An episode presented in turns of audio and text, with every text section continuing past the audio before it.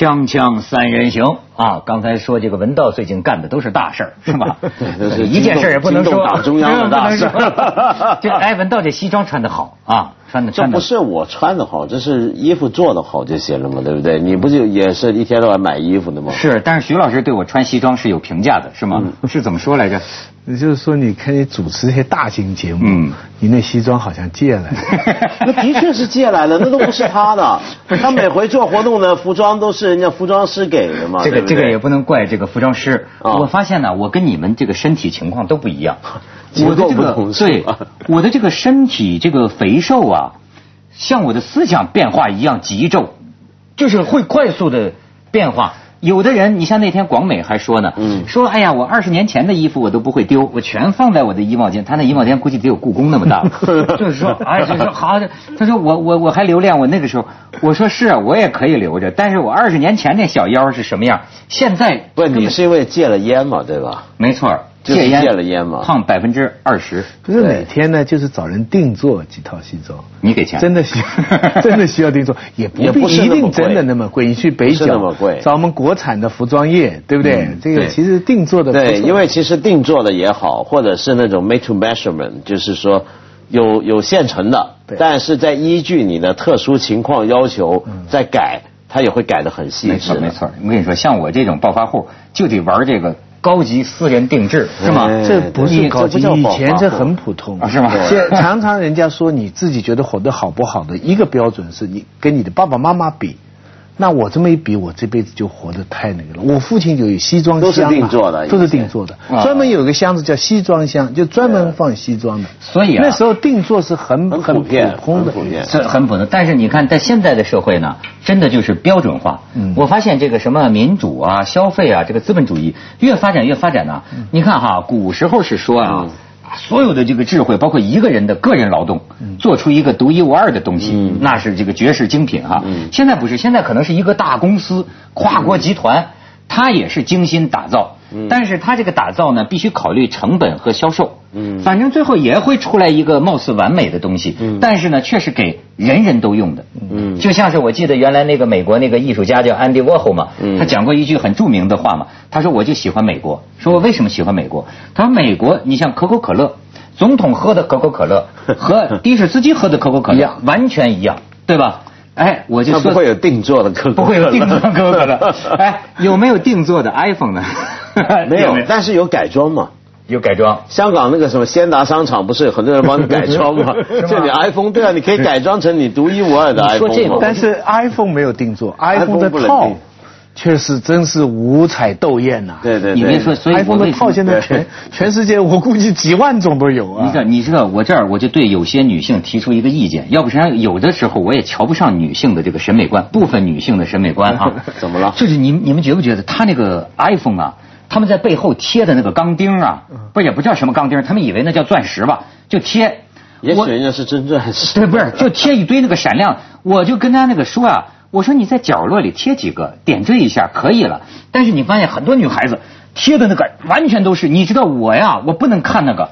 我一看那个啊，我就想起那个这个这个中风不是中风啊，就那个那个风，就这皮肤上长的那个风疙瘩，过敏的时候，毛疙瘩。我一看那个我就浑身起鸡皮疙瘩，你知道吗？因为你觉得人家原来那个设计是很极简的、很简约、很干净的。对弄那么一堆疙里疙瘩的东西，我说你们这女人就是这么俗气吗？就是，当然不一定啊，个别个别少数少数。个别少数个别少数。但是咱们要说一下啊，本来今天呢，乔布斯说要发布这个，对不是乔布斯，乔布斯都已经那个了，哎。哦不，在家歇着了。他们说现在知道为什么乔布斯辞职了，嗯。因为乔布斯说这样的东西我拿不出手。呃，原原话说，老子才不介绍 iPhone 4S 这个傻叉东西呢。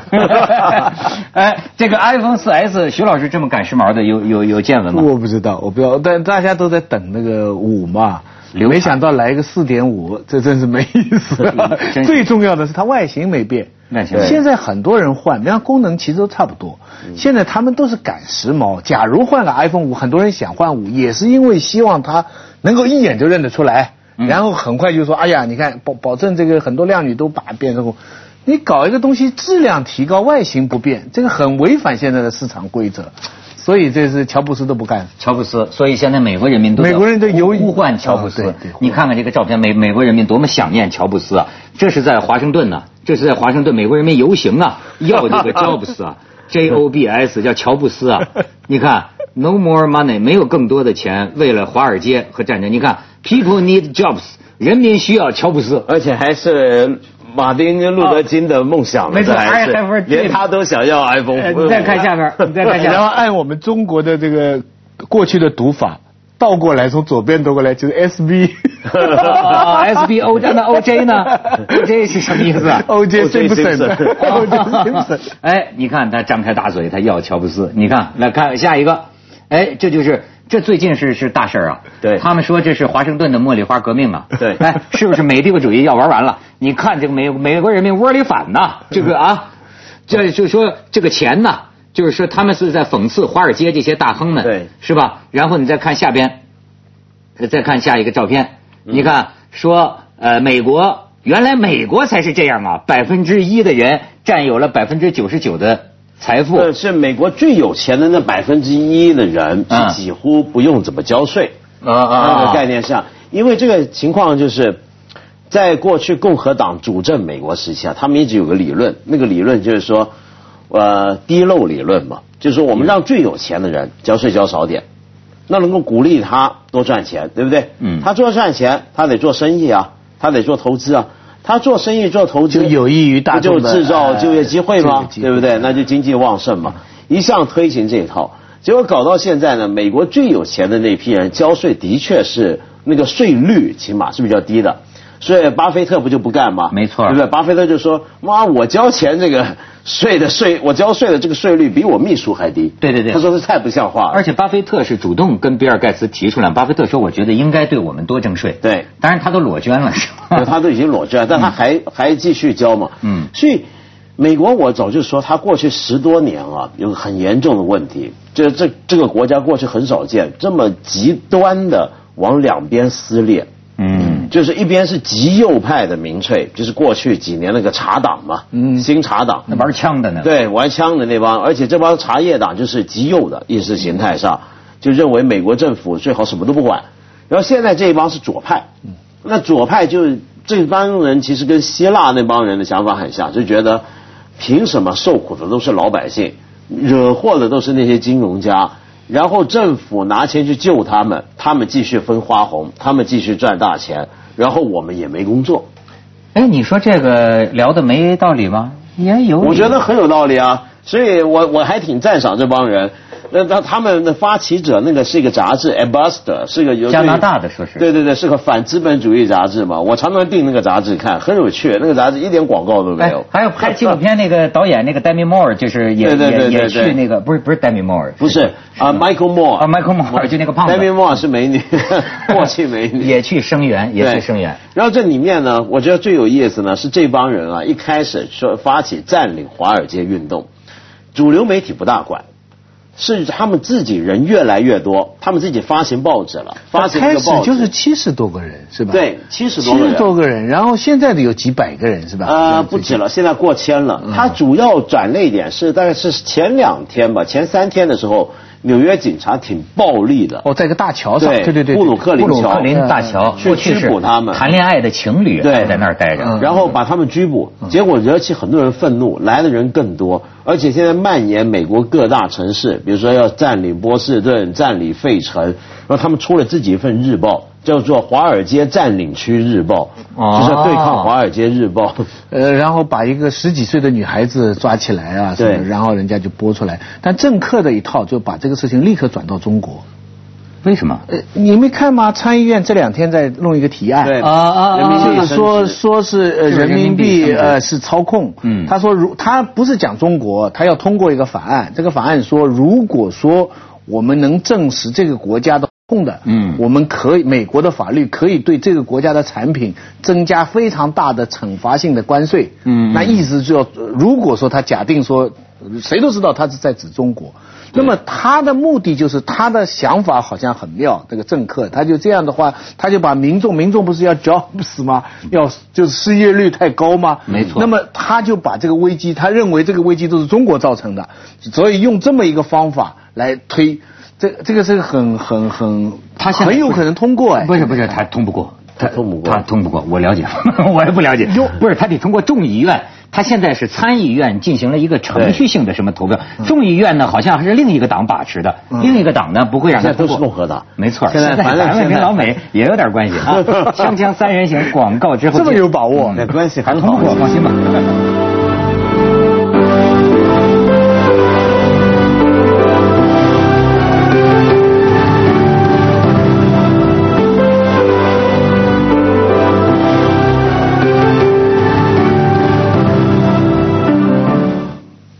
这个就说美国好像就是逼着这个人民币要升值哈。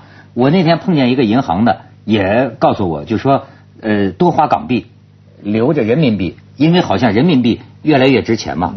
可是我对这个啊真是个白痴，我就不懂哎，就是说人民币是更值钱了吗？我怎么觉得人民币越来越毛了呢？呃，你知道啊，最近我这个微服私访了一圈啊，我得到一个概念。这个我从一个河南农民啊，一直到一位经济学家，哎，呃，到一个装修的师傅，我从这几个层面上都了解到一件事情。呃，就我大胆说一句，我因为我完全不懂啊，完全不懂，是不是说，呃，三年时间内人民币贬值了一倍？呃，为什么我这么一个不懂的，我在说这个话呢？首先是我在一个论坛上，我听一个经济学者讲，说，呃，他这是他个人观点哈，他说政府就印票子，呃，然后就是说，你们以为房价真的是涨了吗？你们以为真的是房价涨了吗？你这个，我告诉你们，近两年还是近三年印的这个票子啊，等于建国以来五十年印的这个票子的总量。所以呢，你看我在这儿呃做一社会了解，然后一个河南农民说他盖房子，他说过去比如说两万块钱他盖这个房子，他现在要四万块钱，你看也是一倍，因为他说砖瓦木石。哎，最近我还有一个装修师傅，哎，我说我装修，我跟他谈，他就跟我啊定不下这个价钱来。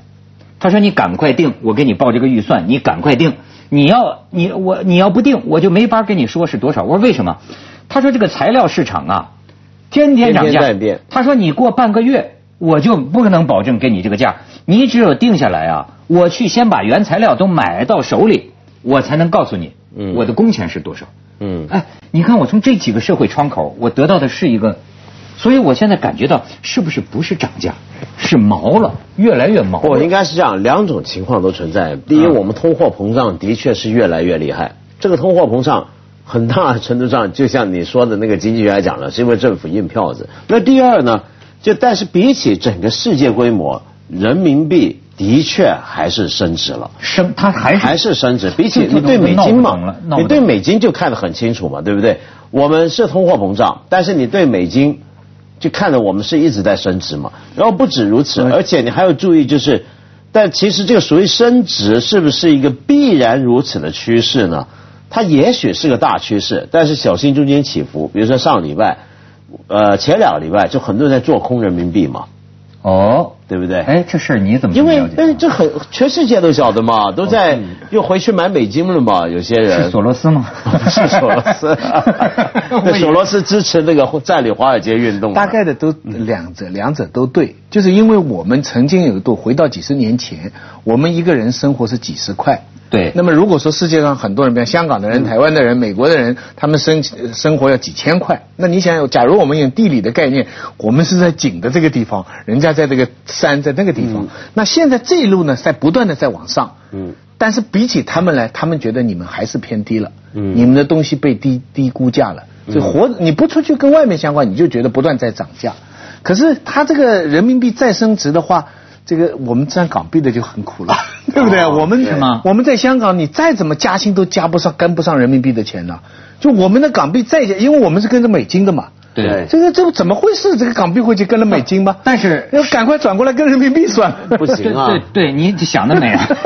但是问题是，你只要在香港生活消费，嗯你不去大陆，嗯那是不是跟你没有什么关系？当然不行啊！为什么呢？因为香港有多少东西日常用品都是来自大陆啊。哦，对不对？它这儿连上，没错，所以香港很多人现在很敏感，你就发现你去茶餐厅吃个什么饭，你发现那个午餐肉薄了，真的 对这个火腿什么火腿五呃这鸡蛋饭不是很多人最爱吃那个吗？这平常的东西，哎，这火腿过去有三片，怎么现在剩两片了？哎但是但是美国人这个政客用这一招呢，其实解决不了美国的经济问题。嗯，美国的最大的问题已经很很清楚，就刚才那个牌子 Jobs。Jobs 很简单的问题就是说，他认为中国人的这个大量的进口，这个这个逆差哈，使得美国人没工作。就是说，他说的也有道理了。比方说，本来这个 iPhone 全部可以在美国做，嗯那富士康不就没了吗？那不美国就几百万人有工作了吗？现在你看，他都在中国生产，他加州设计，钱也美国人赚，中国人就廉价劳动帮他生产，但是中国一下子解决了几十上百万的人。中国可能上百万的人在靠着这个 jobs 在生活，那他们的意思说，你只要把美中国的这个劳动力合法的估价估得很高的话，那中国这个这个就没那么容易到他那边去了。听上去是这样，但其实不是。其实是什么呢？就是这些工作要是中国人不做的话，美国人也还是不做。因为为什么？因为这个时候这个廉价产品呢，就会有巴西啦、墨西哥啦、啊印度还什么地方进来了，就是最后还不是美国。因为为什么美国人他真的这点我我倒是我完全不是站在左右的立场，我是站在一个常识的立场上。你看美国人的工作，美国人大部分做的工作跟中国人有重复性。他跟德国跟日本就不一样，你看德国、日本就不大炒我们的人民币，相对来说，因为他们做的是高端的事情，比如德国生产的汽车跟我们的生产，大家不在不不竞争。嗯嗯嗯你美国人你也做玩具，你也做这个基本的劳力，因为美国的工整个经济啊，它要么最高端导弹。然后是垄断，嗯嗯呃，Visa 卡，华尔街哎，就是那些，嗯要么呢就是呃下面就是造烟造酒，服务业还哎有哎，服务业，但它中间的制造业全部可以被，几乎都可以被别的国家代替。不过啊不过是这样子啊，现在这最近一一年多啊，又有一个新趋势了。哦就最近很多数据显示，欧洲尤其英国那些地方的制造业，嗯很奇怪的。重新回回去了，上升了。嗯也有很多美国企业在考虑重新在美国开工厂。嗯这是为什么呢？一个理由就真的是因为中国的这个劳动成本上升了。上升上升那本来上升，你就像你讲的，他可以去越南啊，去印度啊，去什么地方？但他发现去那些地方的，那些地方基础建设不够好，管理、训练各方面有问题，哦要花很大成本。还有一个更重要的问题，就是全球油价升得太厉害。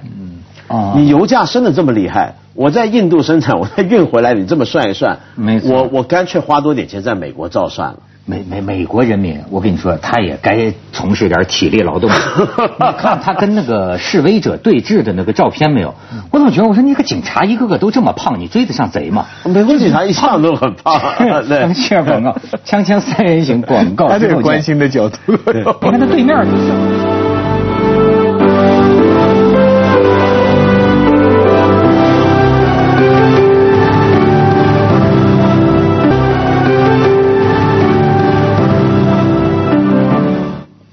哎，闻到有美国的机密，不是不是美国机密，是印度机密。啊印度机密，你别别老盯着这个我们中国什么这些工厂抢了美国人饭碗，过去一向这么讲。对，但现在我觉得对美国最大威胁，其实不一定是中国，不一定是制造业，而是它整个服务业都在流失嘛。你看印度，我最近发现一个印度公司，我在香港接触到，太吓人了。就有这么一家公司，它提供秘书服务。什么样的秘书服务呢？各种各样的秘书。是真正的秘书服务，不是中国模式的秘书服务。小小秘服务这是印，这小秘服务不是人家不是小秘服务，人家真正的秘书服务大秘嗯大秘他那个大秘包括很多种，比如说有一些是专门帮人策划各种的 event，就那种活动啊什么。比如说我们在中国不是要常搞搞活动吗？对什么盛典、什么晚会，你要搞这种盛典、搞这种晚会，你要搞很多事儿的。嗯比如说要找酒店。找场地要布置花圈啊、啊，摆个什么追悼会嘛，布置花圈。也行啊，追悼会也行啊，摆个水果盘啊，请客人啊，安排接送啊，哇，一大堆这种烦的事儿，对不对？你要找一个专门公司干这个事儿。有我发现有这么一家公司，他说帮你全部都搞定这些事儿，啊然后他而且有特别好的价格，然后你再看，这是个印度公司，但是在香港跟美国在做生意，是什么概念？就是说有这么，就等于你在你在美国啊，纽约，你比如说我要搞个结婚派对，嗯，啊，然后你就找这么一个秘书公司，他帮你由头到尾全部都搞定，几点来接，中间什么问题随时电话联系。